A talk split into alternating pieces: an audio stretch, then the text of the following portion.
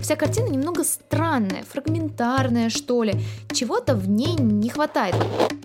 А почему на фреске Леонардо да Винчи знаменитой «Тайная вечеря» у Христа нет ног? На картины Ван Гога тоже нельзя смотреть с полной уверенностью. Микеланджело можно назвать экспериментатором по части традиции изображения святых.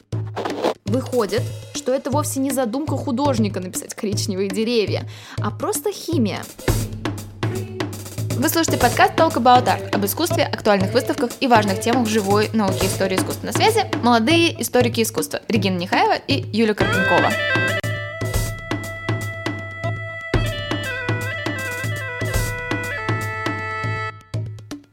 Всем привет! В новом выпуске подкаста мы решили ответить одновременно на очень глупый и очень важный вопрос. А на что мы с вами смотрим? На что мы смотрим в музеях и действительно ли мы видим картины сейчас такими, какими их задумывали их авторы? И какова в таком случае должна быть наша степень восхищения? Ведь картины на самом деле живут своей собственной жизнью. Многим из них уже по несколько сотен лет. Неужели живопись, скульптура и фреска – это техники, которые не подвержены старению? Немного абстрагировавшись от эстетического качества картин, мы с вами поймем, что так или иначе в произведениях искусства протекают разные химические и физические процессы. Порой с картинами случаются несчастья, и они получают какие-то механические повреждения. И все эти изменения вводят нас в заблуждение. Нам кажется, что картины должны выглядеть именно так, какими мы видим их сейчас, и никак иначе. Из этого порой рождаются совершенно курьезные случаи. Например, знаменитый полиптих Лоренцо Монако из Национальной галереи. Если что, у Регины все забавные случаи обязательно про алтарные полиптихи Тут правда быть. интересный случай, поверьте. Он долго интересовал исследователей. А, о нем писали пространные статьи, рассказывали об особенностях этого алтаря и о чисто белом платье Богоматери. Надо сказать, что это такая довольно нетипичная деталь. А цвет платья, как вы знаете, в средневековом и ренессансном религиозном искусстве имел символическое значение. Поэтому исследователи ломали голову, от чего же в 15 веке мы встречаем целый ряд таких образов, в которых Богоматерь предстает в нетипичном белом одеянии. И вот в 80-х годах исследователями были проведены разные технико-технологические исследования, и стало ясно, что цвет плаща и платья Богоматери вовсе не белый. Некогда он был розово-пурпурный, и в нижних слоях был обнаружен красный лак. Лак здесь не в современном значении, это название группы пигментов, которые имеют свойство растворяться. В общем, не будем вдаваться вот в эти технические подробности, нам важна сама ситуация. Да? Столетиями специалисты и просто любители смотрели на произведение Лоранца Монако и восхищались белым платьем Богоматери. А на самом деле платье было розово-пурпурным. Вдохновившись этой и многими другими историями, мы с Юлей решили рассказать вам об основных изменениях, которым подвергаются произведения искусства. И сегодня мы будем описывать это словами, но поверьте, на все эти вещи нужно смотреть, их нужно видеть. Поэтому мы снова приглашаем вас в наш Инстаграм, в котором мы публикуем основные иллюстрации к подкастам и даем еще много полезной информации. Толк, нижнее подчеркивание, about art. Произведения искусства действительно живут во времени, и эта жизнь их часто сильно преображает. Тут, наверное, наиболее наглядно это можно увидеть на архитектуре. Многие знакомые нам памятники архитектуры изначально выглядели совсем не так, как выглядит сейчас.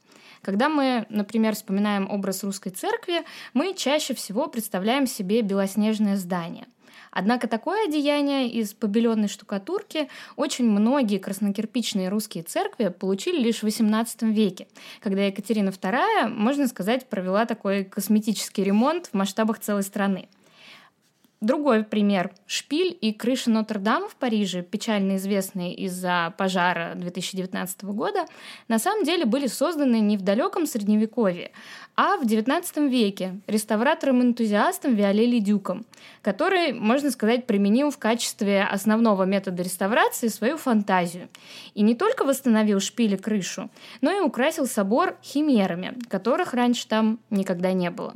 Ну и из последнего забавный случай, который мне запомнился из недавней поездки в Ярославль. Там есть э, очень красивая красно-кирпичная церковь, богоявления, которая построена в 17 веке и еще в начале 20-го стала э, памятником архитектуры. И мне удалось э, посмотреть на нее в процессе крайне интересной реставрации, как мне кажется. Очень надеюсь, что это не заключительный этап и что-то потом изменится. Сейчас э, все внешние стены церкви покрыты слоем штукатурки, покрашены в красный цвет, и прямо сейчас постепенно сверху белой краской аккуратненько кисточкой рисуются прямоугольнички. Такая иллюзия реальных кирпичей. А что-то подобное проделывают почти каждый год со стенами Московского Кремля. Думаю, многие видели такие фотографии в сети. Но сегодня все-таки у нас речь пойдет не об архитектуре, а о живописи, с которой подобные ситуации тоже происходили и происходят. Но часто эти изменения, которые все-таки случаются с картинами, они не такие явные, и их обнаруживают не сразу. Пока эти секреты не раскрыты, мы восхищаемся замыслом автора, искусствоведы пишут длинные тексты, проверяют различные гипотезы, которые потом благодаря технологиям рассыпаются. Пример такой истории Регина как раз и привела с Лоренцо Монако. Поэтому задавать вопрос, на что я смотрю, все еще очень и очень актуально. И сегодня мы поговорим о самых популярных изменениях, которые приобретают картины в процессе жизни. А также вспомним несколько интересных, а может где-то и забавных случаев, когда искусствоведы ошибались. Если архитектура часто обрастает новыми пристройками, то с живописью часто происходит обратное. Ее обрезают, разрезают и тому подобное.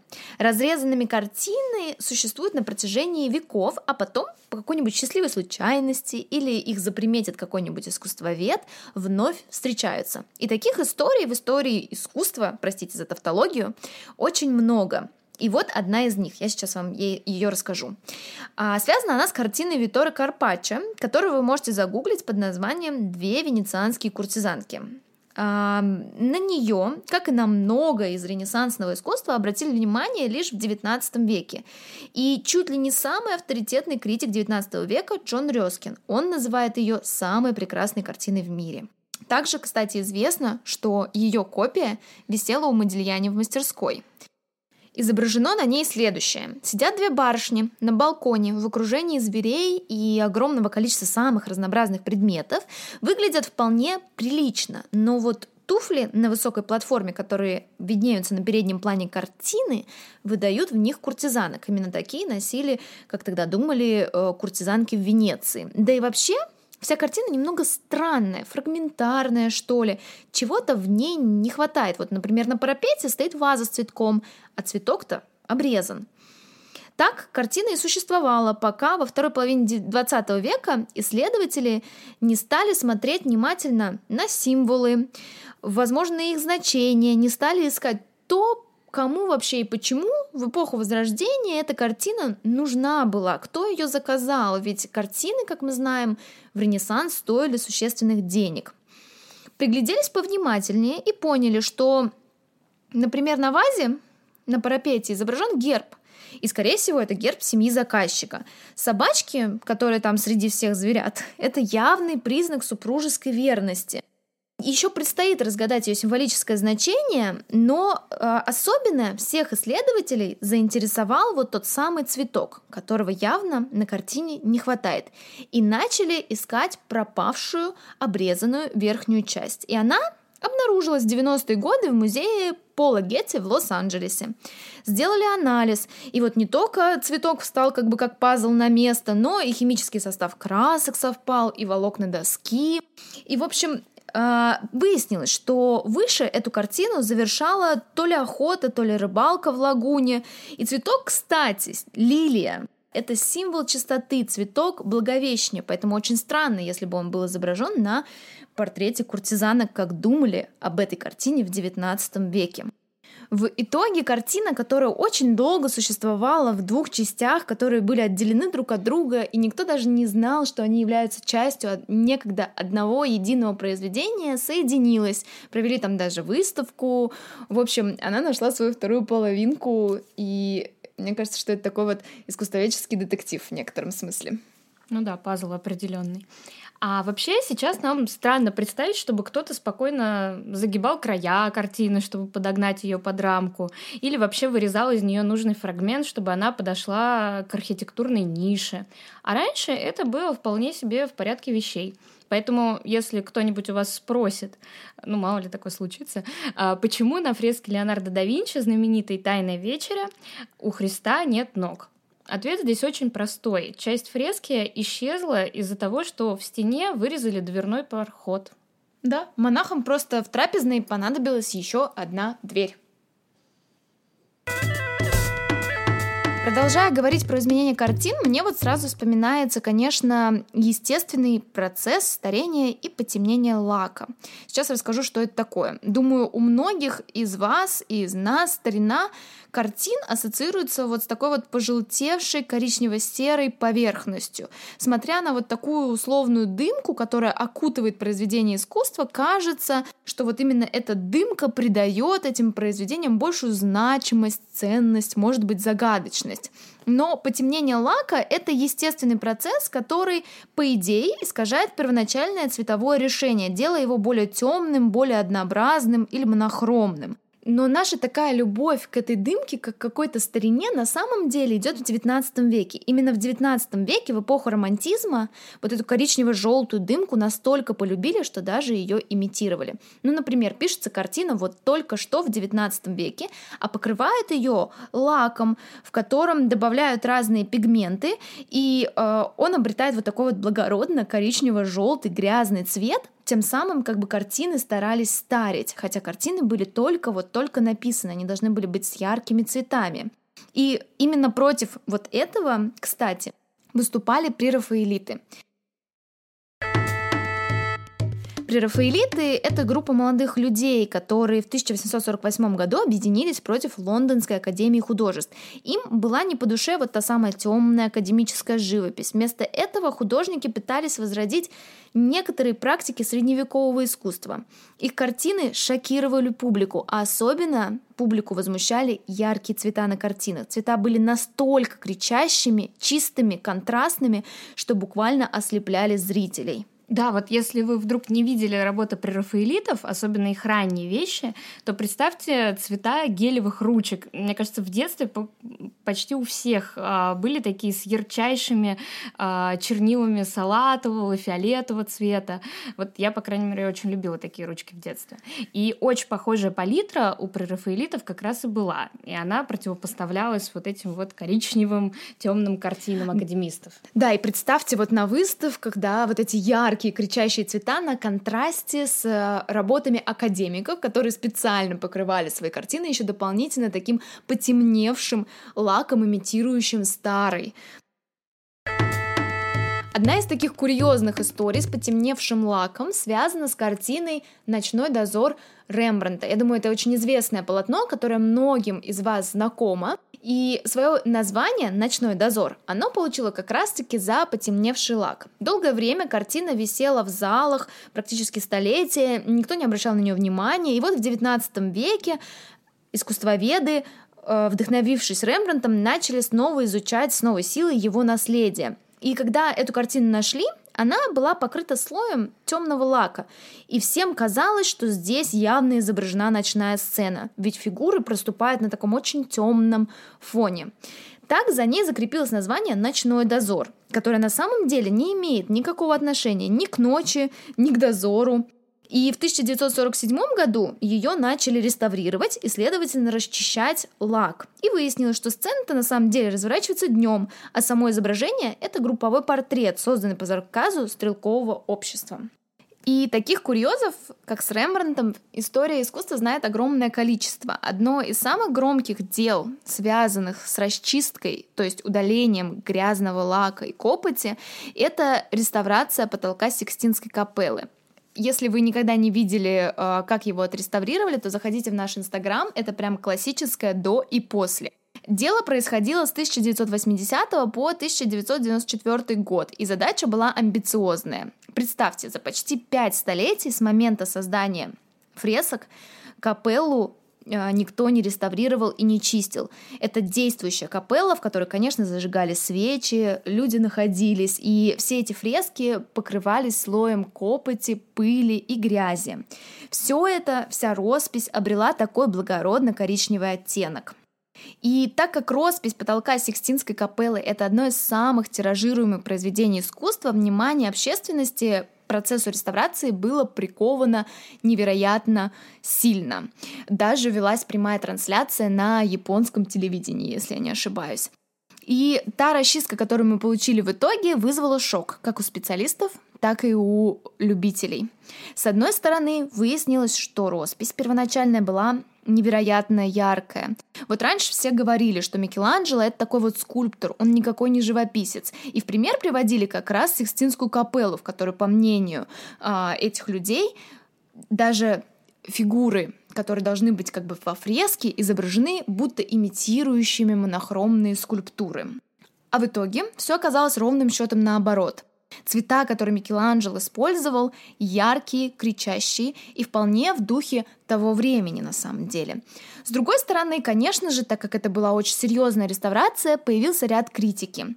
Дело в том, что реставраторов обвиняли в том, что они очистили капеллу, ну, слишком вот жестко, буквально до скрипа ее начистили, и там даже пропали какие-то вот тени, элементы светотеневой моделировки. Нам известно, что в 16 веке потолок был покрыт воском, на который вся вот эта вот пыль, копоть так активно и прилипала. И критики считают, что вот это вот действие покрытия капеллы воском было сделано еще Микеланджело, хотя доказательств прямых у, не, у нас нету. Считается, что это была его такая прямая задумка, и тем самым удалив вот все то, что, как, скажем так, налипло на стены, на потолок капеллы, мы как бы помешали замыслу Микеланджело.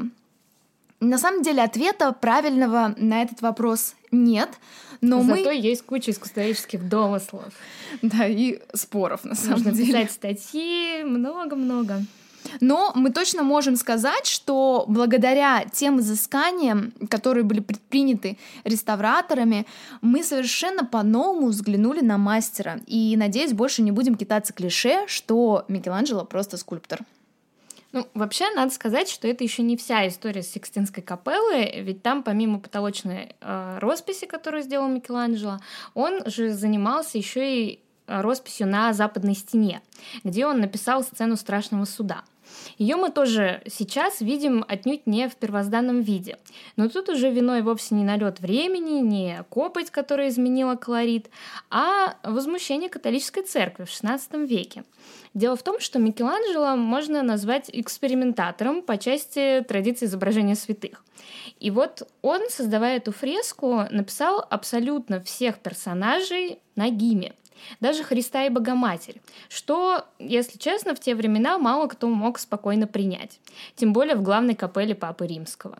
Поэтому всего спустя несколько лет после создания этой фрески была создана специальная кампания по записи этих фресок, где срамные места героев страшного суда художники прикрывали драпировками, чтобы все это выглядело более-менее прилично. Этим в том числе занимался и один из учеников Микеланджело, за что даже получил такое язвительное прозвище «штанописец».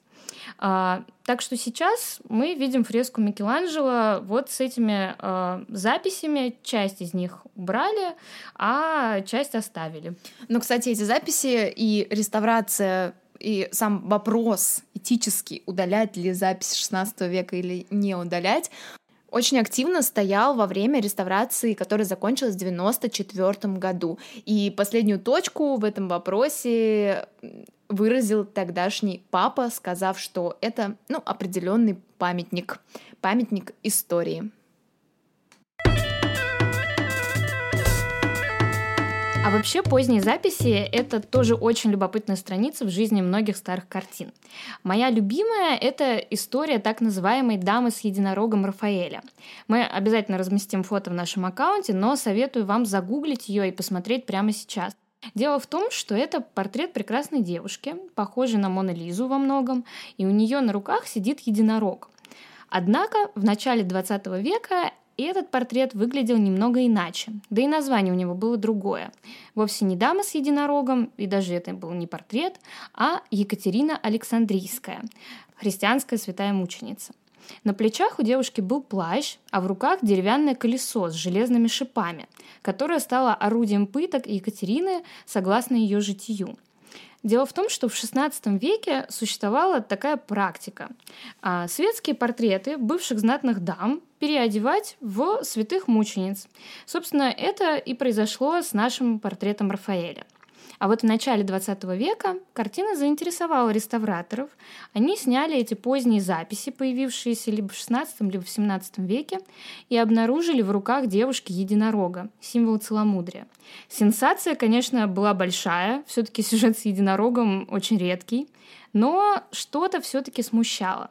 Если вы сейчас, как я вам посоветовала минуту назад, загуглили эту картину... Или посмотрите в нашем аккаунте. Да, и смотрите на нее, вы увидите, что рядом с головой единорога находятся такие коричневатые пятна. И вот исследователи тоже мучил этот вопрос, э, что все-таки это такое, и мучил он их до тех пор, пока в 1959 году во время новой реставрации к картине впервые не применили рентгеновское излучение. И уж оно показало, что единорог оказ... Э, оказался в руках этой дамы через несколько десятков лет после первоначального написания картины а вместо него там сидела собачка, символ супружеской верности. И именно ее рыжие уши слегка просвечивают вокруг головы единорога. Однако специалисты побоялись расчищать картину дальше, так как красочный слой с собачкой уж очень плохо сохранился. Единорога решили оставить, что, надо сказать, такой неплохой пиар-ход на самом деле. Все-таки дама с единорогом, мне кажется, поинтереснее дамы с собачкой. А уж тем более с единорогом с рыжими собачьими ушами.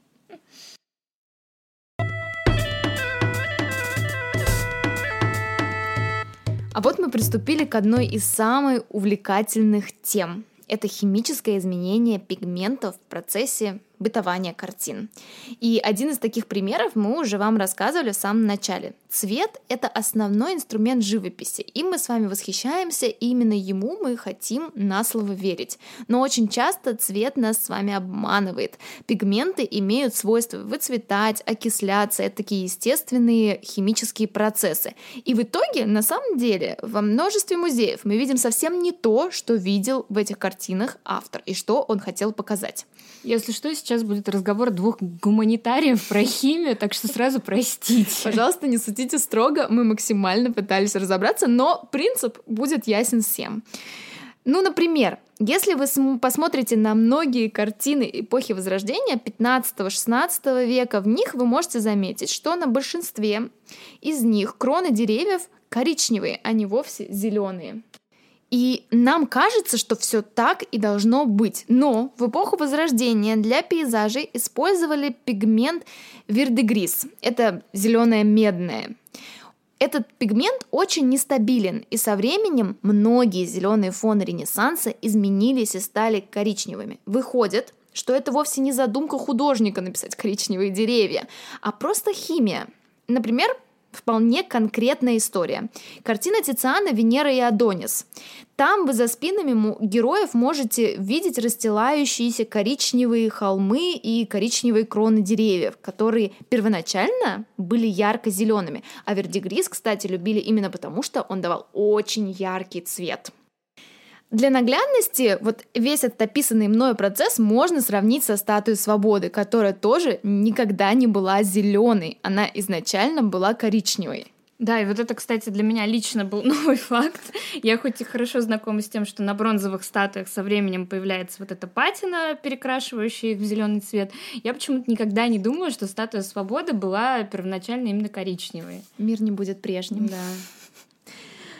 А похожие на самом деле процессы происходят и с голубыми пигментами, например, с азуритом. Такое произошло с одной из картин Рафаэля в музее Метрополитен. Мы ее тоже опубликуем обязательно в Инстаграме. Это его Мадонна с двумя святыми. Одеяние Богоматери на этой картине непонятного темно-зеленого цвета. Опять-таки, очень нетипично, а цвет имеет символику в религиозных изображениях. Выяснилось потом, что на самом деле этот плащ был, как обычно, как это традиционно, ярко-синим. Просто со временем он изменился. Если вы думаете, что все рассказанное мной касается только Ренессанса, то знайте, что на картины Ван Гога тоже нельзя смотреть с полной уверенностью. Дело в том, что многие из них поменяли свое цветовое решение. Откуда мы это знаем? То, что мы видим сейчас в музеях, сильно расходится с тем, как свои картины Ван Гог описывал в письмах, а он их написал огромное количество, и как эти картины выглядели на ранних репродукциях, открытках первой половины 20 века. Например, его голубая спальня вовсе не голубая. В письме брату он писал Стены бледно-фиолетовые, а на полу красная плитка. В нынешнем состоянии картины все выглядит иначе. И даже его знаменитые подсолнухи желтые были тоже немножечко другими. В общем, честно, описывать здесь все это абсолютно бессмысленно, поэтому приглашаем вас взглянуть воочию на детали изменений картин и Ван Гога, и других художников в нашем инстаграме. Мы там это обязательно опубликуем. Это точно сложно описывать, но меня в этой истории больше всего зацепило то, что основным пигментом, который изменился со временем на картинах Ван Гога, стал красный. Поэтому стены из фиолетовых превратились в голубые, а розовый букет стал белым. Мне кажется, мы сегодня, говоря об изменениях, которые происходят с картинами, очень часто вспоминали еще и тему реставрации. Эта тема для меня это что-то жутко интригующее и загадочное, потому что обычно это очень скрытая, тайная работа музея, о которой почти ничего не знают посетители. И даже вот с искусствоведческим образованием совсем не просто оказаться в реставрационной мастерской. Да, на самом деле это правда. Мне вот недавно удалось попасть э, в реставрационные мастерские ГМИ по работе.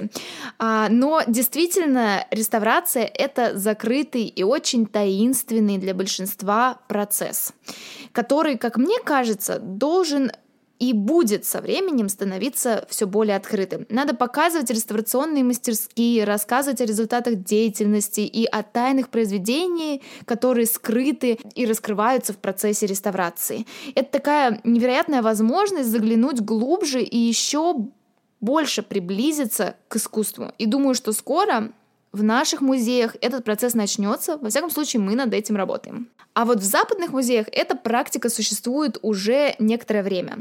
Как правило, наиболее значимые, то есть самые топовые, скажем так, произведения искусства стараются реставрировать чуть ли не на глазах у публики, устраивая из этого настоящее шоу. Так, например, было с уже упомянутым не раз ночным дозором в Рейхсмузеуме. Администрация музея реставрировала его прямо-таки в экспозиционном пространстве в прямом эфире, оградив реставраторов и картину специальным стеклом.